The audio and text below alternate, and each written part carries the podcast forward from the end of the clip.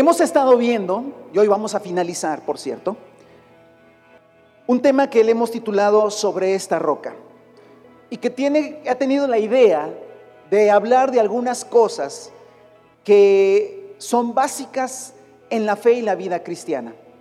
Y que aunque estamos viviendo una sociedad cambiante, muy cambiante, la iglesia que está fundamentada, el, creyente, el discípulo que está fundamentado sobre la roca que es Cristo y su palabra, no pueden cambiar aunque los tiempos cambien. Ya vimos que la iglesia es una y debemos vivir en comunidad, pero mayormente debemos vivir en unidad, que eso es lo importante. Dos, también hemos entendido que hemos sido llamados a hacer obras de amor y misericordia, porque somos la luz del mundo. También hemos visto que la vida cristiana no es fruto del esfuerzo humano, es obra del Espíritu Santo de Dios. Y lo último que vimos es que el creyente verdadero vive sometido a la autoridad delegada de Dios en cualquier circunstancia. Es un estilo de vida, es una manera de vida la que en realidad estamos viendo. Y hemos estado enfatizando que estamos hablando de que pertenecemos a otro reino. Ahora vamos a cerrar esta serie de enseñanzas hablando de la tarea asignada a la iglesia en todos los tiempos. No importan las circunstancias ni los cambios que se operen en la sociedad. La iglesia, todos los que se consideran iglesia, todos los que nos consideramos parte de la iglesia y por la fe somos, no debemos olvidar que tenemos una tarea asignada por el Señor y que nuestra vida, aunque se ocupe de cosas que hay que ocuparse en esta vida, ¿verdad? La vida en sí no puede perderse en las cosas que hacemos, sino enfocarnos realmente en la tarea asignada, porque eso es vivir sobre la roca. Así es que yo quiero que vaya, ya tiene por favor Mateo 28, 18 al 20, y vamos a ver la tarea asignada a la iglesia desde el primer siglo, desde el inicio de, la iglesia le fue asignada una tarea. Y esa tarea asignada a la iglesia dice así, Mateo 28, 18 al 20. Jesús se acercó entonces a ellos y les dijo, se me ha dado toda autoridad en el cielo y en la tierra. Por tanto, vayan y hagan discípulos de todas las naciones, bautizándolos en el nombre del Padre y del Hijo y del Espíritu Santo, enseñándoles a obedecer todo lo que les he mandado a ustedes. Y les aseguro que estaré con ustedes siempre, hasta el fin o hasta la consumación de los tiempos. Mateo 28, 18 al 20. Pase lo que pase, venga lo que venga, se hagan todos los cambios que la sociedad hace, que luego son cíclicos, regresamos a lo mismo, pero se está, cambiando. La iglesia y el creyente, eh, eh, el que ha entregado su vida a Jesucristo, tiene una tarea, tenemos una tarea asignada, que es la primordial y principal, y es ir y hacer discípulos en todas las naciones, bautizándolos en el nombre del Padre, del Espíritu Santo y enseñándoles a obedecer todo lo que el Señor nos ha mandado. Y quiero meditar esta mañana sobre esto que es realmente importantísimo. Primeramente, hermanos, si usted pone su mirada en el versículo 19, está en imperativo, es un llamado, es una orden, vayan. Existe un mandato, hermanos. este pasaje no es una sugerencia. El Señor les dijo a sus discípulos, toda autoridad me ha sido dada en el cielo y en la tierra, por lo tanto ustedes tienen algo que hacer. Vayan, es un mandato que no podemos ignorar y que para la primera iglesia se volvió el propósito de su existencia. Y esto es interesante, hermano. Como iglesia y como individuos, porque también, aunque somos un cuerpo en Cristo, también somos hijos de Dios en lo individual, se nos ha asignado una tarea.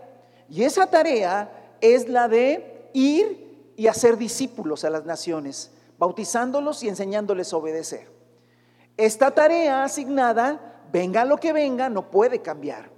Y de hecho, la iglesia del primer siglo lo entendió perfectamente. Si usted eh, se toma el tiempo de leer Hechos de los Apóstoles, se va a dar cuenta que efectivamente la iglesia eh, empezó a tener un objetivo, ¿sí? algo bien determinado para, lo que tenía que hacer en esta tierra. Sí, también la iglesia de aquel tiempo comía, dormía, tenía sus casas, este, trabajaba, hacía todo lo que también hacemos nosotros en diferentes eh, formas. Pero ellos tenían una tarea asignada que le entendieron perfectamente.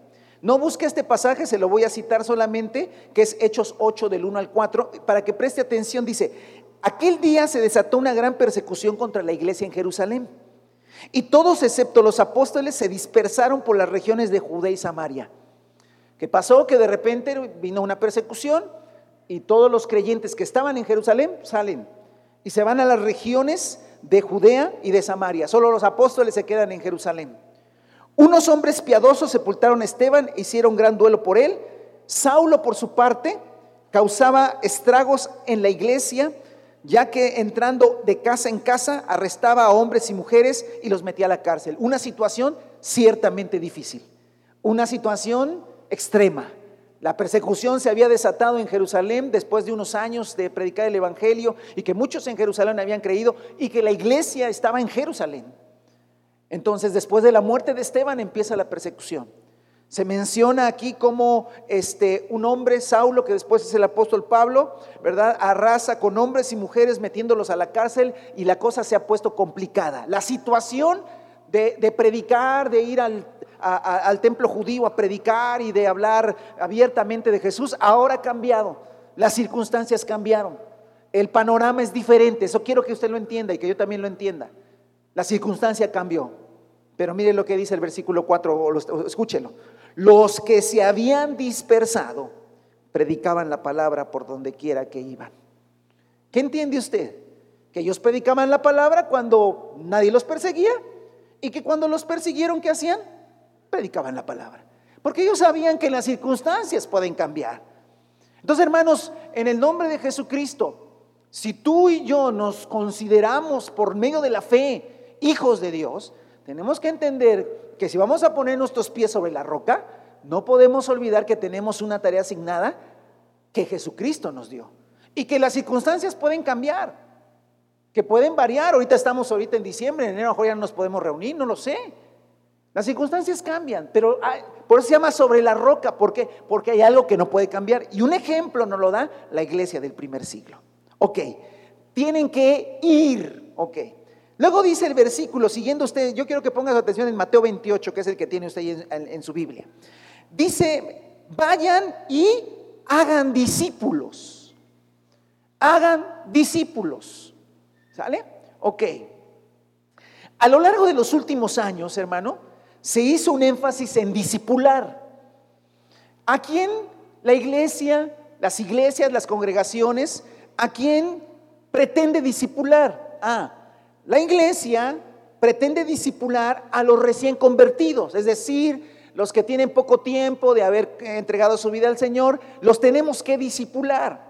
Para ello, la idea central o básica es que los que tenían cierta madurez, que ya eran discípulos, porque habían alcanzado como el título de discípulos, deberían discipular a los nuevos. Para ello, para que ellos también, los nuevos, después de un tiempo de entrenamiento, sobre todo bíblico, pudieran alcanzar el nivel de discípulos. Esa es una idea que se ha tenido en las últimas décadas en la iglesia.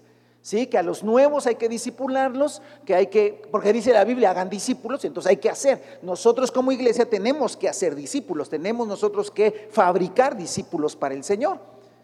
Esa es la idea que se tenía. Luego, la capacitación bíblica, cursos y manuales se utilizaban como herramienta con la cual se pretendía transformar al creyente en discípulo. Es decir, hasta se hacía una, una diferencia. Ah, es que tú eres creyente. Ah, es que tú eres recién convertido te vamos a enseñar Biblia, te vamos a enseñar manuales bíblicos para que tú puedas ir conociendo más de la palabra y a la medida que tú vayas conociendo más de la escritura, más Biblia, entonces tú puedas tener cierto conocimiento en la cabeza, ¿verdad? De, lo que dice la Biblia, que no es malo ni hace daño, está bien, pero entonces después de ese conocimiento, entonces tú ya puedes ser un discípulo. ¿verdad? Y entonces tú puedes enseñarle también a otros todo eso que en la cabeza tienes de conocimiento bíblico. ¿Qué creían los primeros cristianos de hacer discípulos? Porque recuerde que nuestro modelo es, es la iglesia del primer siglo. Y tenemos el Nuevo Testamento para que nos ilumine el Señor qué es lo que ellos realmente creían, qué entendieron. Porque esto es lo que entendimos nosotros. Nosotros entendimos, fíjese, no que hay que ir, sino que hay que traerlos. Y luego traerlos y aquí enseñarles ¿verdad? Es más, todos en algún tiempo, yo también tengo mucho tiempo ser pastor, eh, entendíamos una, instalación con, con, este, con una nave grande y, este, saloncitos para poder enseñar a los hermanos, a los nuevos sobre todo, ¿verdad? Este, eh, disipularlos para que vayan y luego hacer como una escuela bíblica, ¿no? Y hacer un seminario y, y todo eso. ¿Ok? Pero ¿qué entendían los cristianos del primer siglo? Yo quiero que vaya a Lucas 14, 27, por favor. Lucas 14, 27. Es un pasaje conocido por todos nosotros que viene hablando acerca de Jesús, hablándole a las multitudes. Pero llega y dice, y el que no carga su cruz y me sigue, no puede ser qué? Mi discípulo. Si nosotros lo, leemos así sencillito, Jesús siempre le dijo a la gente que lo tenían que seguir. Pero quiero que preste atención en esta parte final cuando dice, y el que no carga su cruz y me sigue, no puede ser mi discípulo. Quiere decir, hermano, que el que seguía a Jesús era su discípulo y el que no lo seguía no era su discípulo. Yo te hago una pregunta, ¿tú has decidido seguir a Jesús? Entonces eres su discípulo. Andrés, ¿tú, tú decidiste seguir a Jesús? Sí. Pero Andrés eh, tiene poco tiempo, se acaba de bautizar. Es más, en el tiempo del COVID realmente Dios tocó tu vida, ¿no, Andrés? O sea, él tiene dos meses de haber entregado su vida al Señor. ¿Él, él, él no es discípulo? Sí, es discípulo. ¿Por qué? Porque decidió seguir a Jesús. No, él es un recién convertido. ¿Dónde dice en la Biblia recién convertido? Eso lo inventamos nosotros. Entonces, fíjese, le voy a leer otro pasaje, no lo busque. Hechos 6, 7 dice, y la palabra de Dios se difundía y el número de los discípulos aumentaba considerablemente en Jerusalén e incluso muchos de los sacerdotes obedecían a la fe. Para ellos todos los que se entregaban a Jesús se volvían en qué? discípulos. ¿Sale? Todos los que se entregaban al Señor se volvían discípulos. Si tú crees que entregaste tu vida al Señor, eres un discípulo del Señor. No, no, no digas, no, yo soy nuevo. No, no, no, no, eres, eres un discípulo nuevo, sale, te la paso, pero discípulo. No eres un bebé espiritual. ¿Sí? No eres un recién convertido, eres un discípulo del Señor. Ahora, si tú no te has negado a ti mismo y no has tomado tu cruz cada día y dices que eres un discípulo, eso es una farsa, eso no es cierto. Eso no es cierto.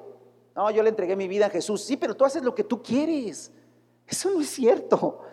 Tenemos que tumbar ese, ese, ese error garrafal que hoy existe. Entregué mi vida a Cristo y vivo como se me pega la gana.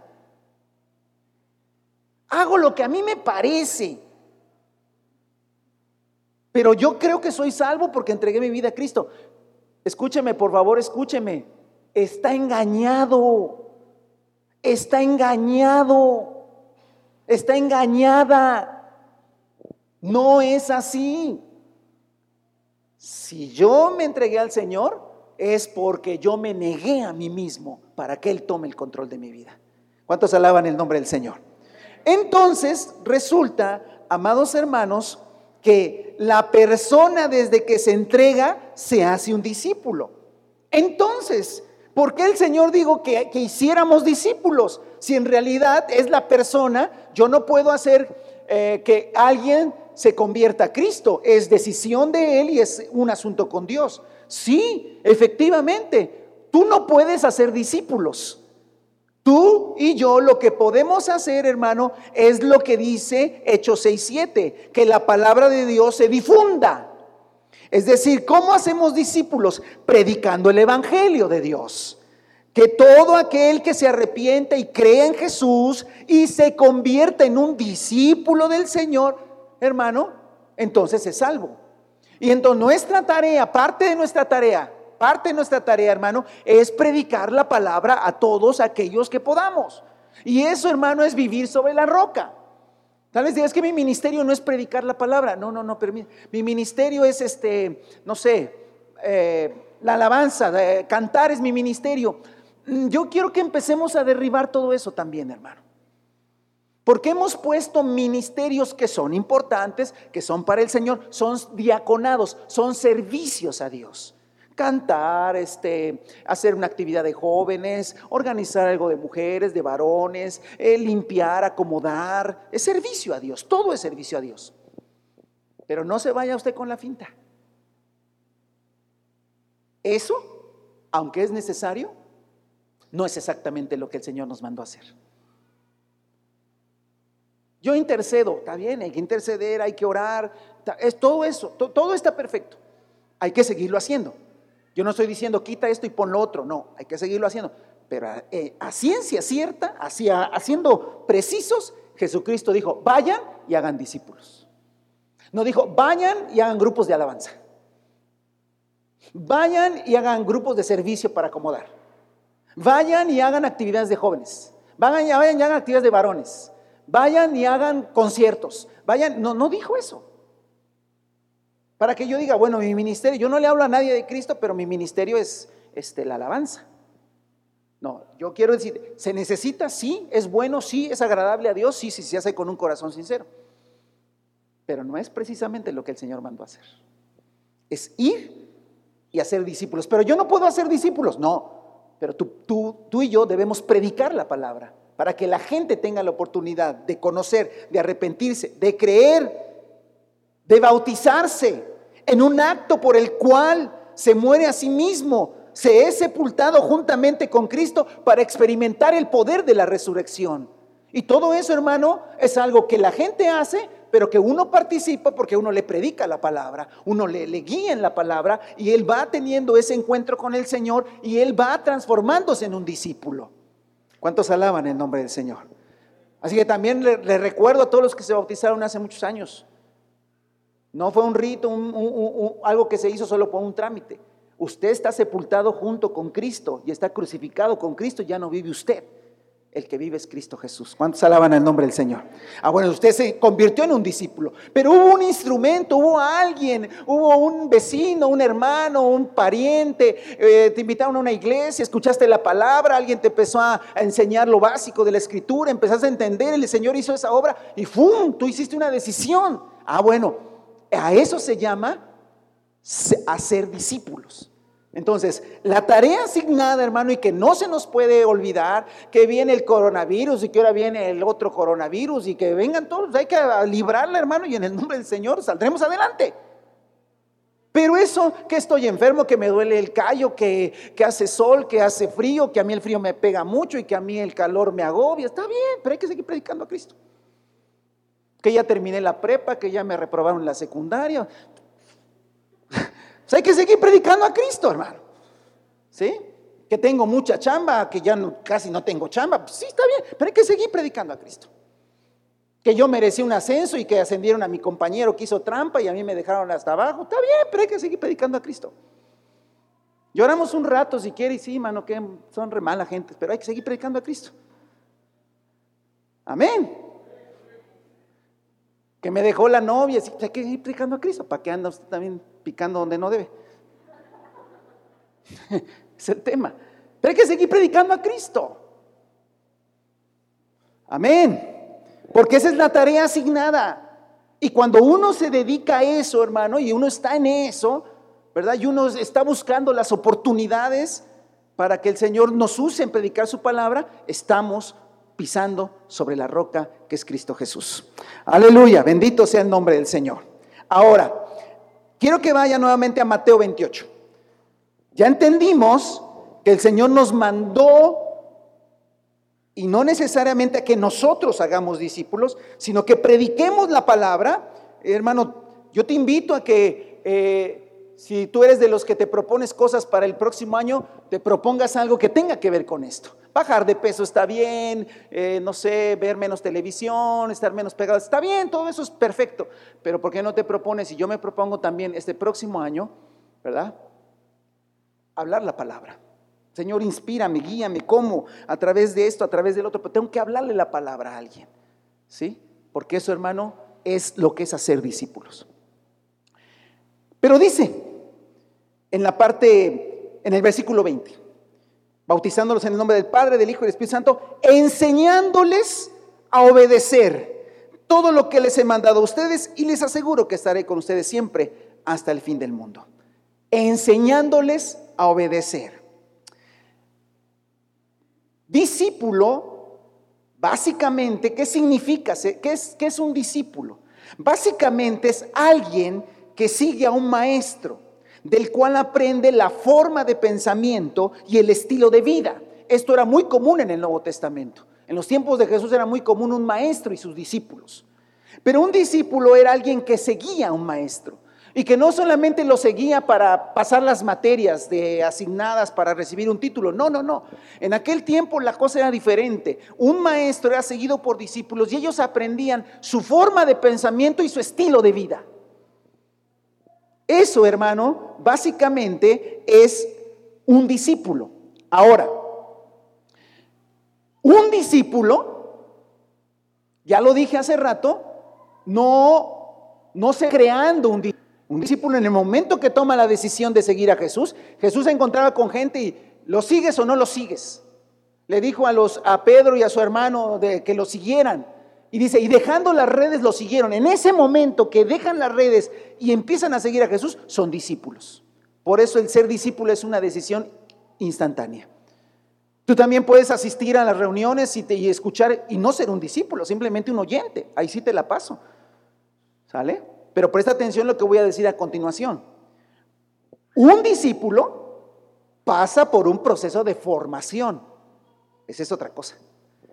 Esa es otra cosa. Por eso también ha fracasado la iglesia en esto, hermano. ¿Saben qué? Queremos formar a gente. Nada más porque dijo un día, no, pues sí, acepto a Cristo, voy a leer la Biblia. Y ya lo queremos formar, ya queremos que empiece a entender y, y te frustras porque después no entiende nada. No quiere cambiar nada, no quiere cambiar su estilo de vida, no quiere mover absolutamente nada. Él quiere que el Señor lo ayude en sus ondas en las que anda. ¿Me entiende? Él quiere que Dios lo fortalezca y lo ayude en las broncas en las que él se mete. Pero él no quiere cambiar su estilo de vida. ¿Y, por, qué no quiere cambiar? Porque no es un discípulo. Pero aquel que se convierte en discípulo del Señor, ahora sí es, es aquel que va a seguir un proceso de formación. Y esto tiene que ver con manifestar el mismo espíritu de obediencia que habitó en Cristo.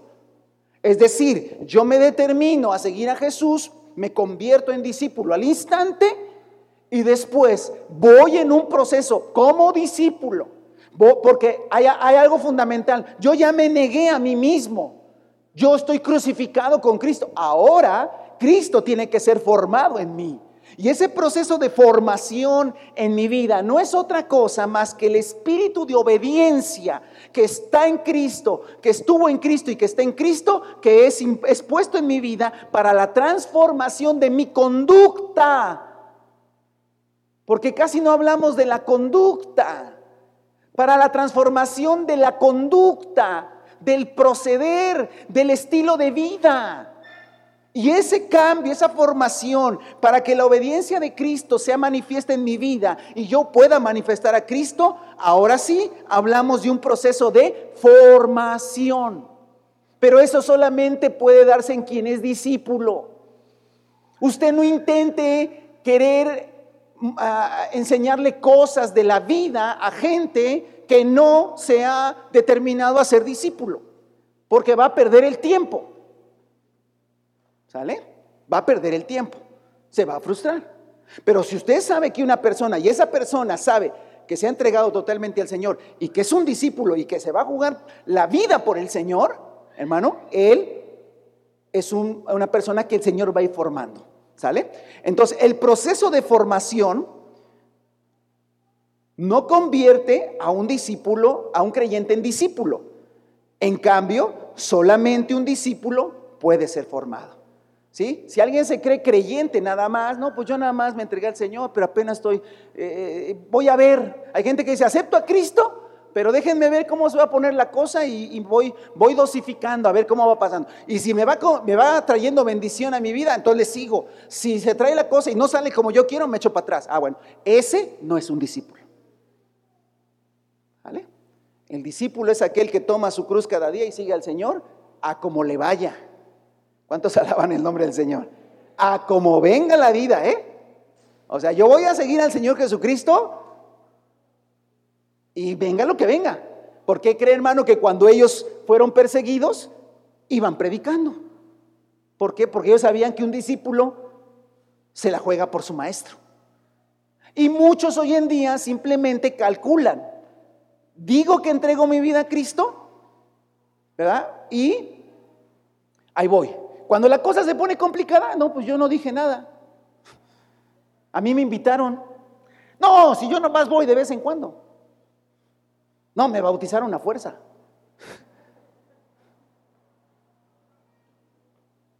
En cambio, el que es discípulo dice, sí, yo, yo soy, sí. Estás mal, te vamos a correr. No puedes trabajar con nosotros. Va. Bendito Dios, siquiera que sufra un poquito por el Señor. Ese sí puede ser formado para enseñarle a obedecer todo lo que el Señor ha mandado. Mire, el ejemplo de vida, ahora vamos a esto.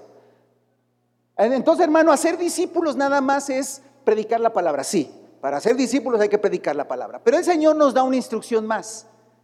Que una vez que la gente se convierte en discípulo, tenemos que enseñarle tenemos que enseñarle a obedecer. Y amado hermano, voy a, junto con ustedes a leer varios pasajes que casi no leemos, pero que tienen que ver con el ejemplo de vida.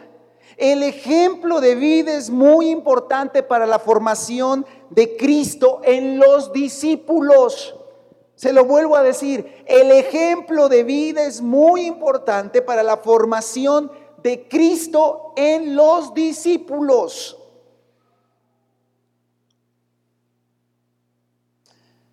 Normalmente hay un pasaje de la Biblia que quiero que lo busque, que está en 1 Corintios 11.1. ¿Sale?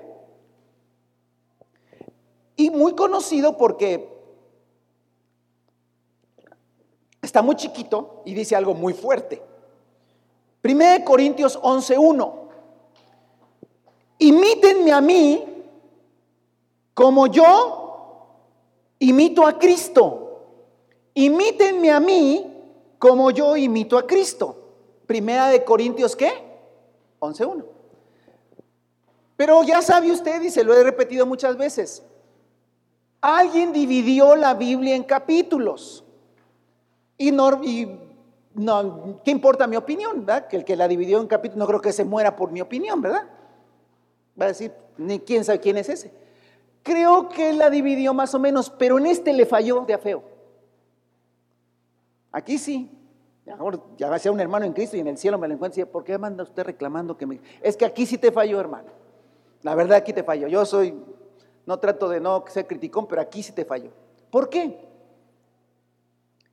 Porque el capítulo 11 debió haber comenzado en el versículo 2, porque el versículo 1 es la idea del 10. Mire, vamos, váyase al 10, al final del 10. El final del 10 del 31 en adelante. ¿Sí? Dice así. Ah, me fui al 10, me fui para atrás. Pero acuérdese que eh, eh, Pablo no escribió en capítulos, eso lo hicieron una división, lo hicieron después.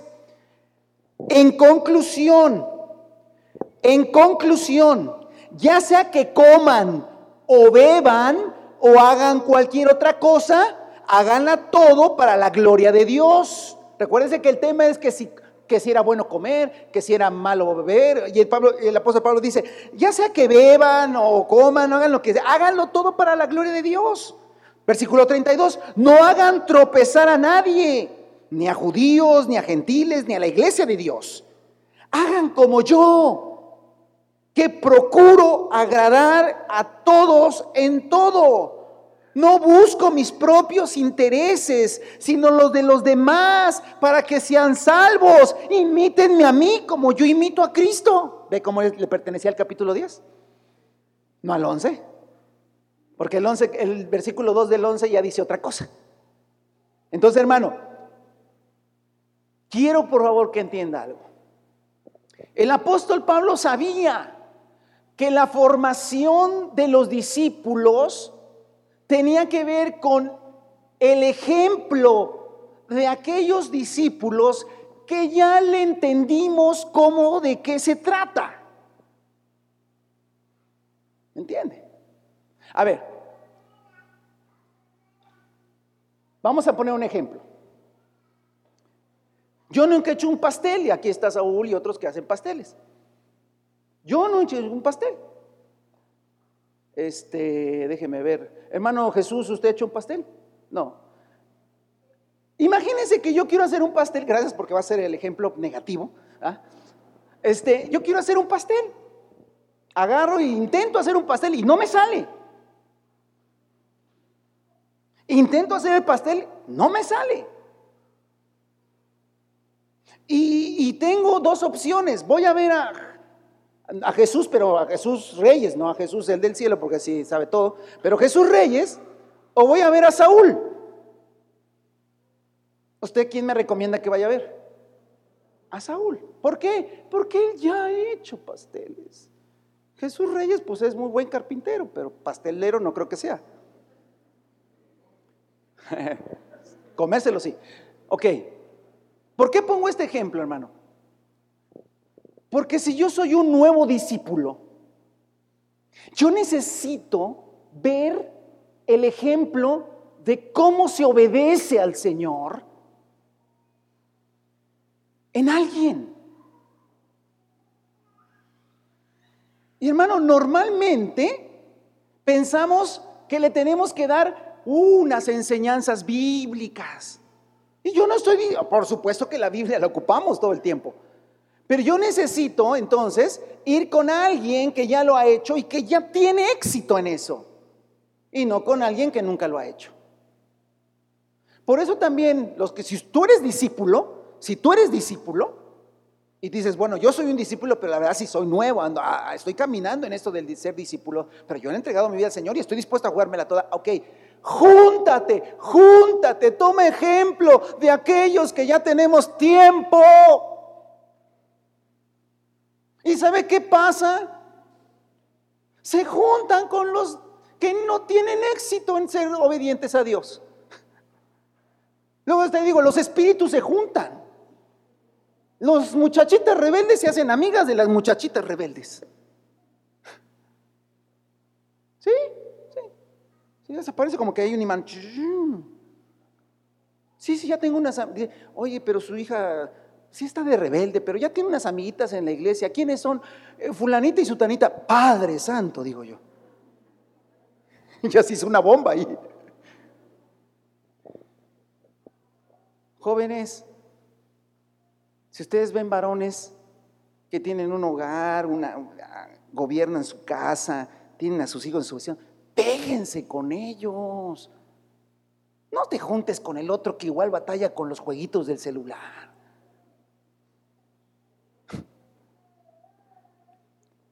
Por eso el apóstol Pablo no se cansa de decir, hagan como yo,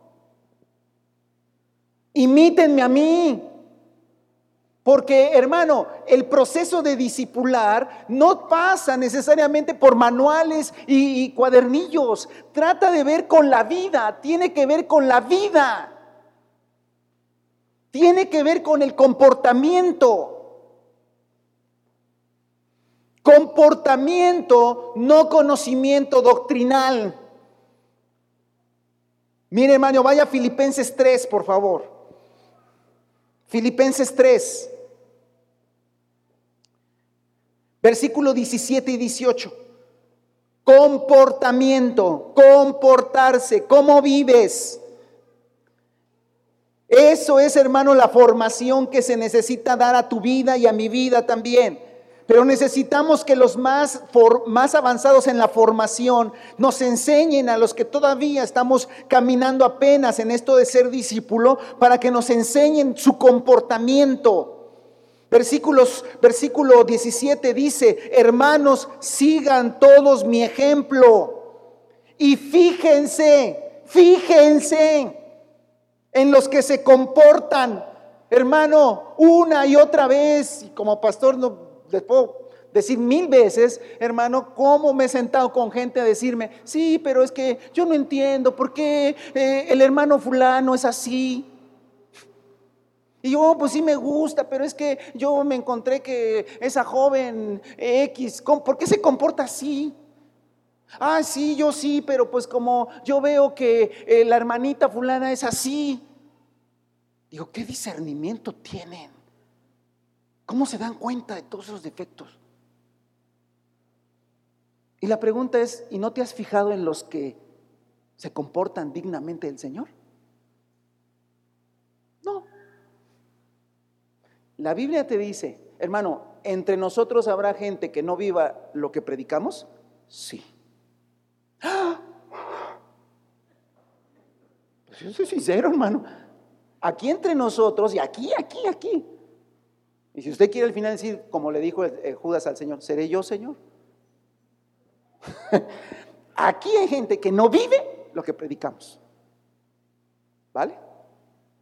Pero también aquí hay mucha gente que vive lo que predicamos. Te doy un buen consejo, si, tú eres un discípulo, si no eres discípulo, pues yo te invito a ser discípulo del Señor. Pero si tú eres un discípulo del Señor, aquí me tengo que arriesgar yo y ahí voy. No me queda, no me puedo hacer para ningún lado.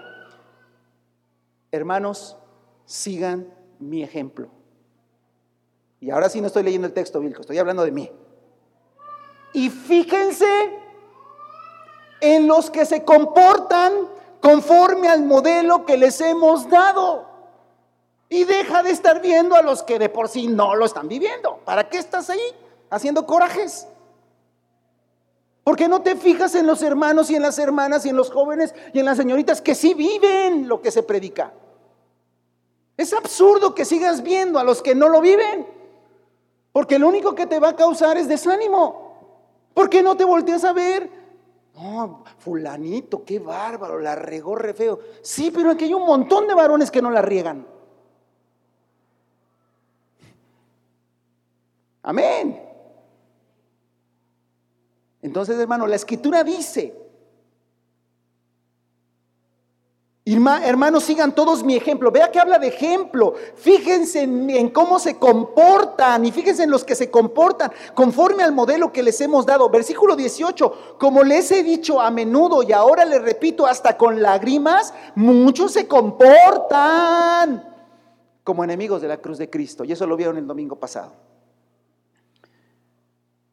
Quienes se comportan manifestando la obediencia a Cristo son personas que conocen la escritura, por supuesto, hermano.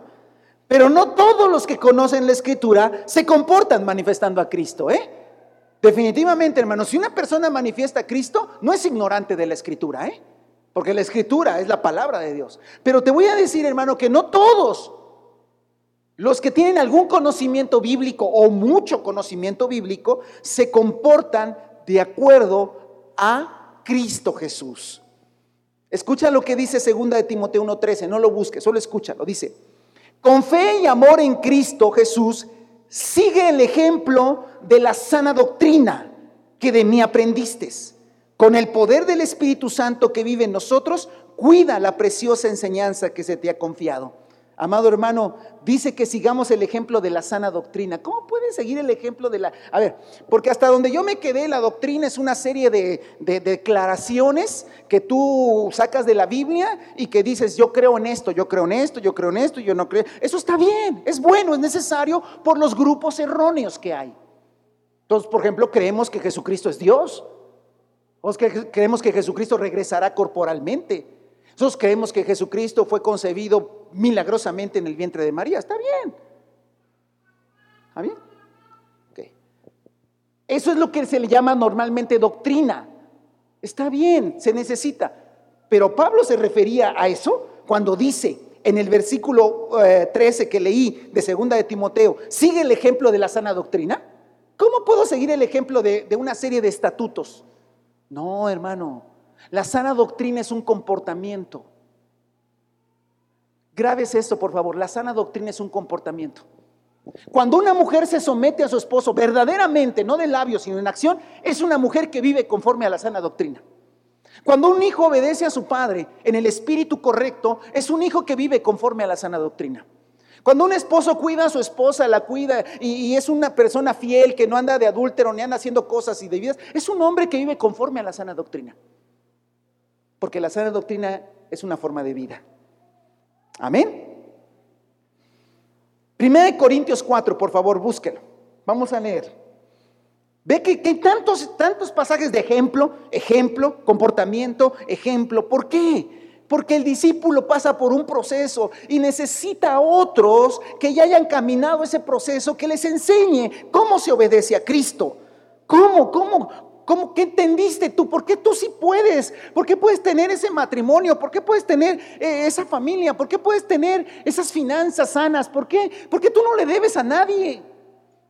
¿Por qué tus hijos te obedecen?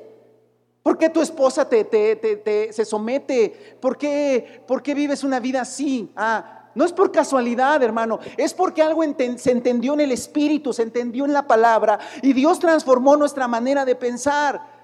Si tú eres un discípulo del Señor ahora y, todavía no estás caminando en eso, tienes que pegarte a alguien, tienes que aprender de alguien, no para que te enseñen solamente, ah, ok, tengo que abrazar a mi esposa así y darle la mano cuando baje. No, no, no, esas son cosas superficiales. Yo tengo que ir con eh, eh, Saúl y decir, a ver, Saúl, vamos desde el principio, ¿qué ingredientes compras? No, pues esta harina, este huevo, esta, esto y lo otro. Ah, yo le eché agua, es leche, ¿verdad? No, pues sí. ¿No? ¿Me entiende? Ah, ok. Y luego al horno. Ay, no, yo lo metí al microondas. No, al microondas, ¿cómo? Ahora pásenlo a lo espiritual. Así pasa. es que yo hablé con mi esposa y con mis hijos y no funciona, no funciona. Pero no, se trata de hablar con ellos. Se trata que algo acá adentro cambie. Y te voy a decir qué. Y yo te enseño. Te enseño a vivir como discípulo de Cristo. Amén. Sí, sí, hermano. Gloria a Dios. Aleluya. Ok, vamos a eso. Porque ese es, eh, hermano, todo lo demás, todo lo demás que es bonito y que es lindo y que hay que hacerlo, es secundario. Esto es lo principal. Esta es la roca. Dice 1 Corintios 4, 16 y 17. Por tanto, otra vez, ¿eh? el apóstol Pablo es duro. Les ruego que sigan mi ejemplo. Con este propósito les envía a Timoteo, mi amado y fiel hijo en el Señor. él les recordará mi manera de comportarme. No dijo, ah, les recordará mis prédicas, les recordará mis grandes sermones, les recordará mi, último libro que escribí, ah, me recordarán mi último video que saqué. No, no, no. Dice, les va a recordar mi manera de comportarme. ¿Y cómo les.? No vaya. Pablo, a ver, hermano, Pablo, este Timoteo no va a llegar. ¿Se acuerdan cuando Pablo se paraba y decía, Gloria a Dios, aleluya? no. ¿Por qué Timoteo le recordaría el comportamiento de Pablo? Porque él era igual que Pablo. O sea, eran igualitos. No, no, no, escúcheme hermano, escúcheme. No se confunda. Yo creo que Pablo tenía su muy particular forma de ser y Timoteo la suya. Se ve que Pablo era bien arrojado, bien así de que eso, de que como va, y se ve que Timoteo era más recatadito. Y eso está bien. Pero dice Pablo que Timoteo se comportaba en fe, en paciencia, en amor, en templanza, en dominio propio, en santidad, como Él. Y Él les recordará mi comportamiento. Dice, Él les recordará mi manera de comportar, de la manera de comportarme en Cristo Jesús, como enseño por todas partes y en todas las iglesias. ¿Qué enseñaba Pablo? Enseñaba doctrina. Enseñaba comportamiento. Wow. Enseñaba comportamiento. Me encanta un hermano que hace poco lo vi, platiqué con él y, y me dijo, que le, dijo, ¿y tú dónde asistes? En otro lugar, no es aquí. Este, ah, vamos, nos reunimos allá. Y, pero ¿cómo se llama su iglesia? No, pues no. ¿Qué grupo pertenece? No, pues a ninguno. ¿Cómo? ¿Pero qué movimiento es? ninguno. ¿Y qué, les enseñan? Nos enseñan del reino y la manera de vivirlo. Y que le dijo, ahora, a ver otra vez, ¿cómo, ¿cómo? Nos enseñan del reino de Dios y la manera de vivirlo. Luego me explicas, porque no, yo no había escuchado nunca eso. La manera de vivirlo, ¿sí? Oh, y se fue pensando, oh, porque también es cristiano. Y hermano, lo que dijo el hermano es lo que está aquí. El apóstol Pablo enseñaba la manera de qué? De comportarse. Bendito sea el nombre del Señor. Quiero que vayamos a lo último, hermanos. Segunda de Tesalonicenses. Este está para morirse de risa, hermano, pero de nervios. Segunda de Tesalonicenses 3, versículos 6 al 10. Segunda Tesalonicenses 3. Aleluya. Hermanos, dice, versículo 6, ¿estoy bien? En el nombre del Señor Jesucristo, les ordenamos que se aparten de todo hermano que esté viviendo como un vago y no según las enseñanzas recibidas de nosotros. Órale. ¿Qué no las enseñanzas tienen que ver con la Trinidad de Dios? La omnipresencia de Dios. No, tiene que ver con que trabajes, amigo. Y no tiene que ver con los eventos futuros. Cristo vendrá antes de la gran tribulación, después de la gran tribulación, en medio de la gran tribulación, sobre la... Híjole, qué cosas tan profundas estamos meditando? Y yo sé que algunos tienen, cuando escuchan en internet, profecías, y ahí van, y está bien, hermanos, la curiosidad, dele. No, es que aquí se explican el Apocalipsis. Bueno, dice, les ordenamos que se aparten de todos los que están viviendo como un vago y no según las enseñanzas recibidas de nosotros. Ustedes mismos saben cómo deben seguir nuestro ejemplo. Nosotros no vivimos como ociosos entre ustedes, ni comimos el pan de nadie sin pagarlo. Al contrario, día y noche trabajamos arduamente sin descanso para no ser una carga a ninguno de ustedes. Y lo hicimos así, no porque no tuviéramos derecho a tal ayuda, sino para darles un buen ejemplo. Porque incluso cuando estaba con ustedes les ordenamos que el que no quiera trabajar, que tampoco coma. ¡Wow! Doctrina apostólica. Doctrina apostólica. Ah, qué profundo, hermano, qué profundo es esto. Es muy profundo esto. Hay que verlo en el griego, en el hebreo, en el arameo, para ver qué mensaje. Ayer me dio tanta tristeza, hermano. Casi eh, en, la, en, la, tele y enlace, a veces este, le pongo de vez en cuando. Casi no me encuentro programas que revelar. Pero ayer sí me dio una tristeza, hermano. Tristeza terrible. Dos amados pastores, yo creo que son pastores, no los conozco, no sé ni sus nombres, y qué bueno. Meditando sobre las constelaciones Virgo, Acuario y el mensaje que Dios tiene para nosotros. Hijo, dije Señor, estamos. O sea, me dio dolor, o sea, no creo que me dijo, ay, que voy a creer, no, me dio un dolor, dije, Señor, andamos buscando algo nuevo.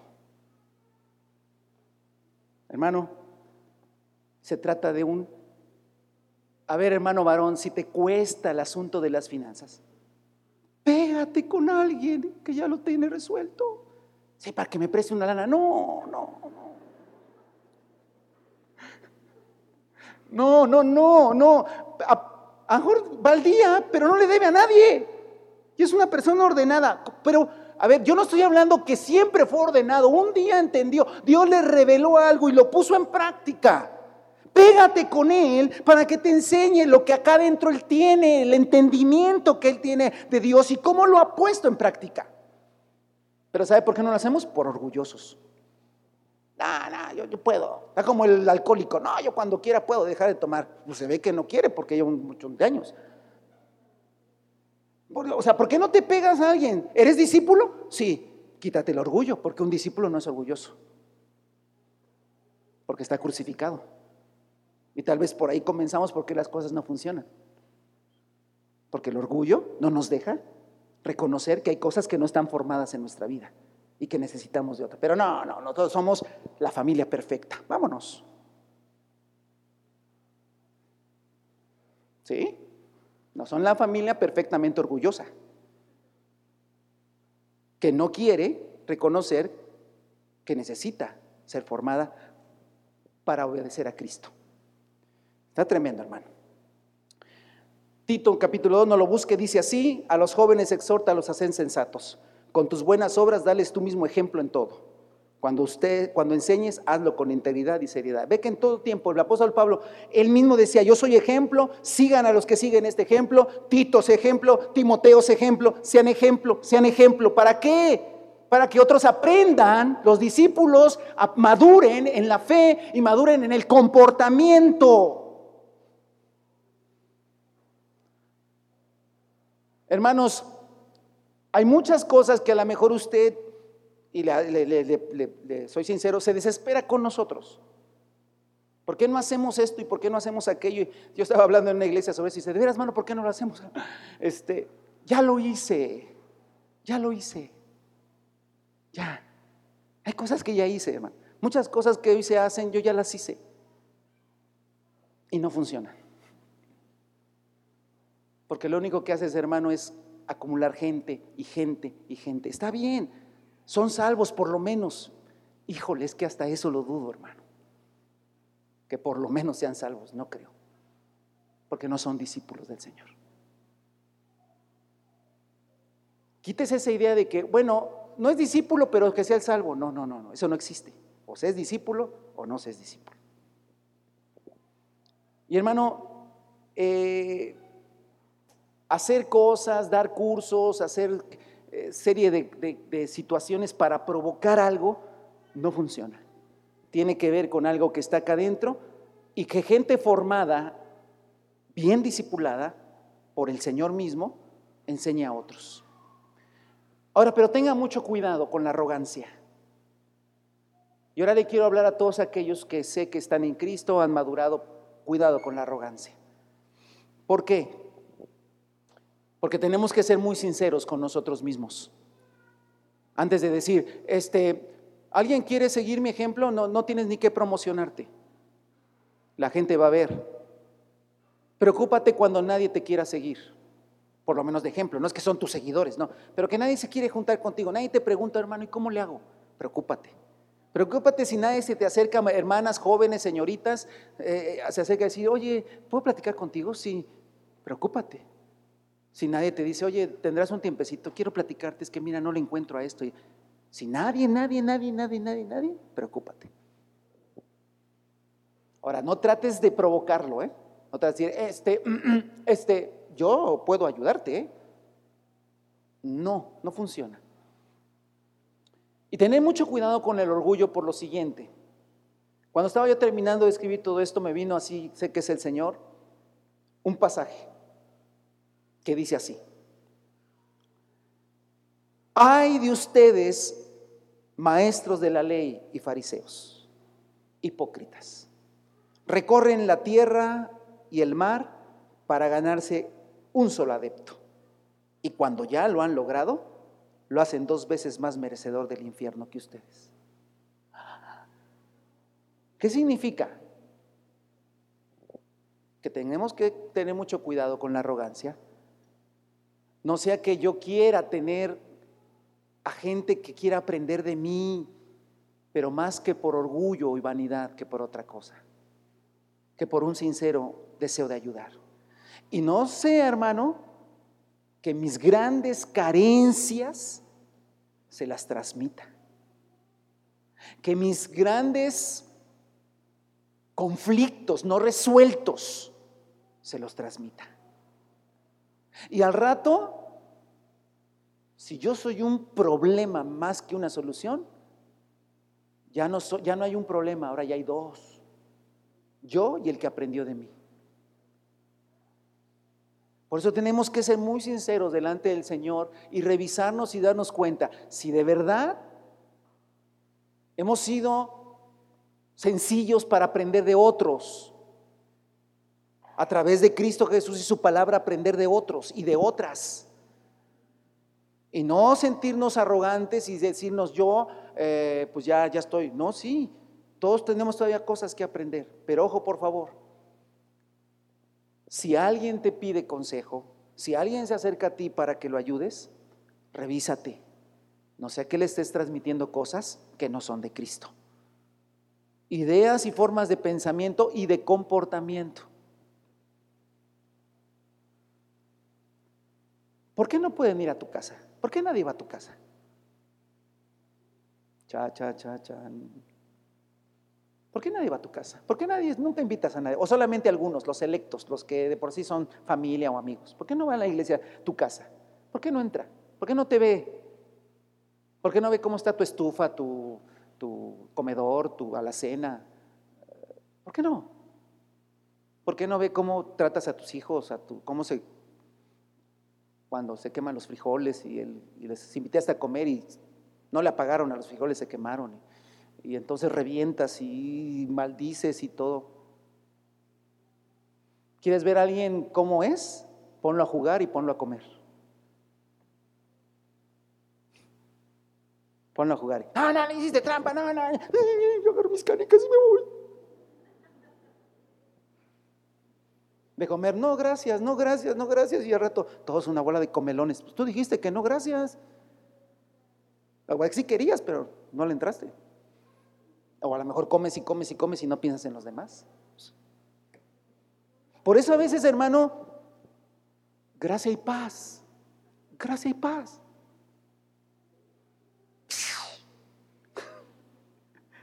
Se fue. Porque no quiero que entren a mi vida, porque en la realidad se van a decepcionar de la vida que tengo. Pero si tú abres tu casa, ahora va, ¿eh? No, pero yo abrí mi casa, hermano, y luego me, exhortaron de que cómo trato a mis hijos. Pues estuvo bien, ¿no? No, y todavía que comieron me critican.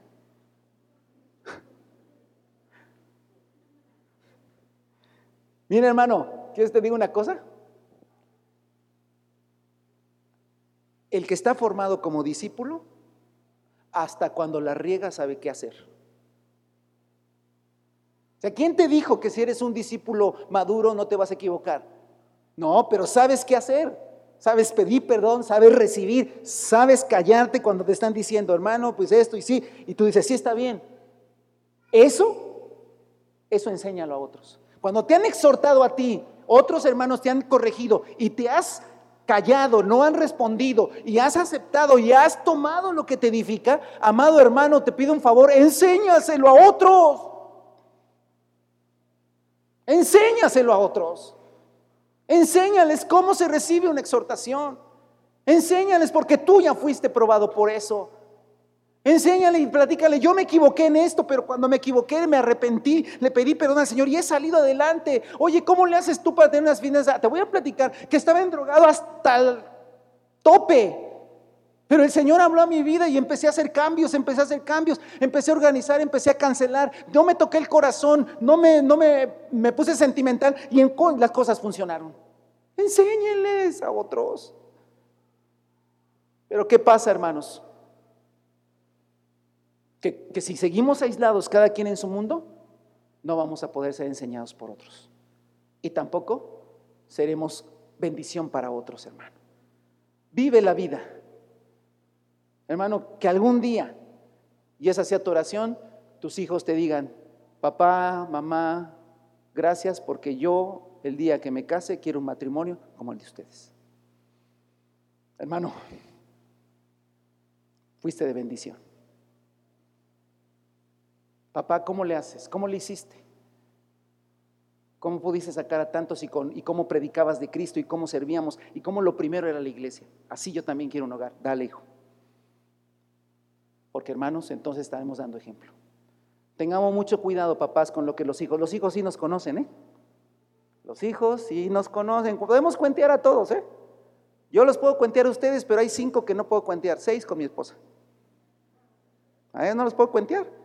Aquí usted me ve planchadito, bueno, más o menos, y este, de la cara así, ah, ¿no es cierto? Este, planchadito y todo, y hablando que Dios y todo. Pero ellos sé, cinco, seis, saben realmente quién soy. Tu familia sabe realmente quién eres. Hermanos, y es tiempo de que nos demos cuenta que pase lo que pase, fuimos llamados a ser discípulos para enseñar a obedecer todo lo que el Señor nos ha mandado hacer. Yo le invito a que se ponga sobre sus pies, hermano, en esta, en esta mañana. Y terminemos con unas conclusiones y terminemos también con la reunión, hermanos, de esta, de esta mañana, en el nombre del Señor.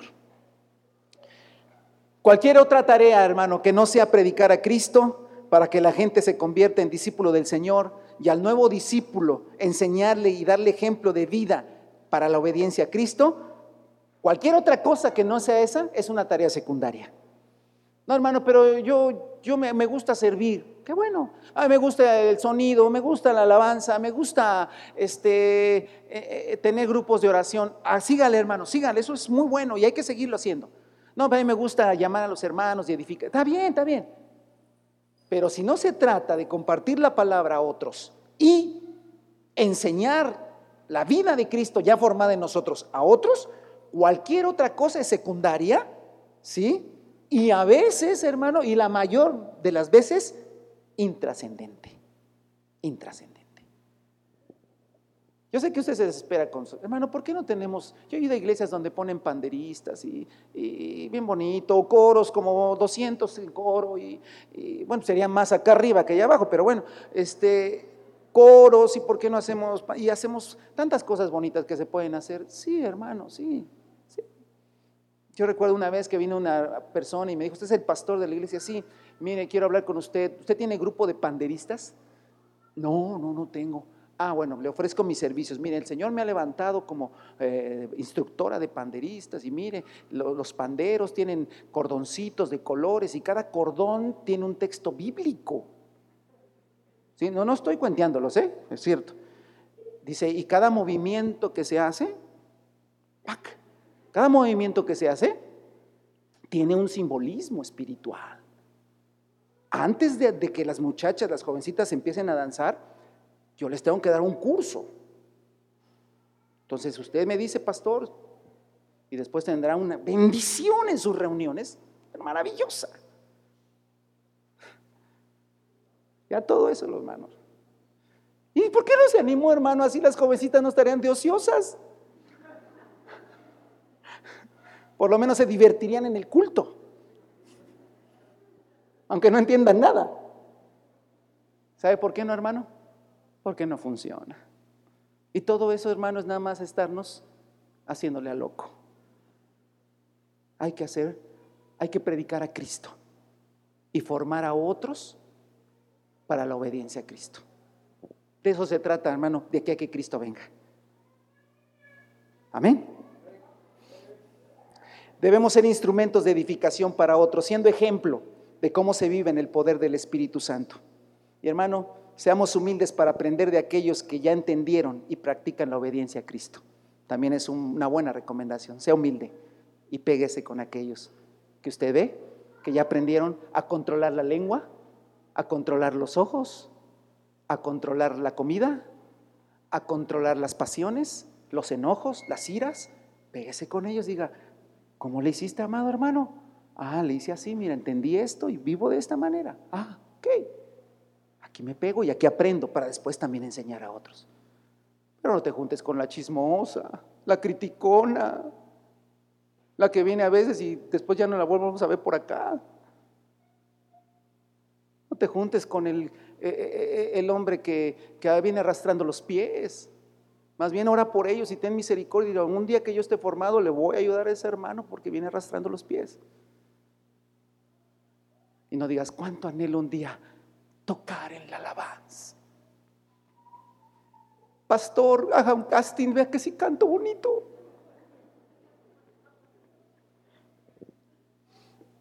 No, pues estaron perdidos, yo no sé nada de eso, hermano. ¿Dale? Bueno, ya estoy en, y, no, y por favor, todos los hermanos que sirven, tenemos todo nuestro reconocimiento. Me voy a anotar con los de diaconado de servicio. Ya con eso siento que sirvo al Señor con todo mi corazón. ¿Predicas a Cristo?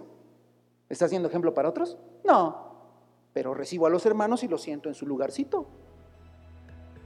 Gracias por los hermanos que hacen eso, de veras, por Benja, por Víctor, por todos los hermanos que están aquí, los que, fueron, a acomodar desde el viernes, lo hacen para el Señor, los hermanos que están dos cultos en ahorita y al rato van a quedarse también para el otro culto. Gracias hermanos y el Señor les ha de recompensar. Pero a ellos también les digo, y me lo digo a mí mismo, eso no es la tarea principal. Gracias por lo que hacen, pero esa es la tarea principal. Predicar a Cristo y enseñar a otros a obedecer a Cristo.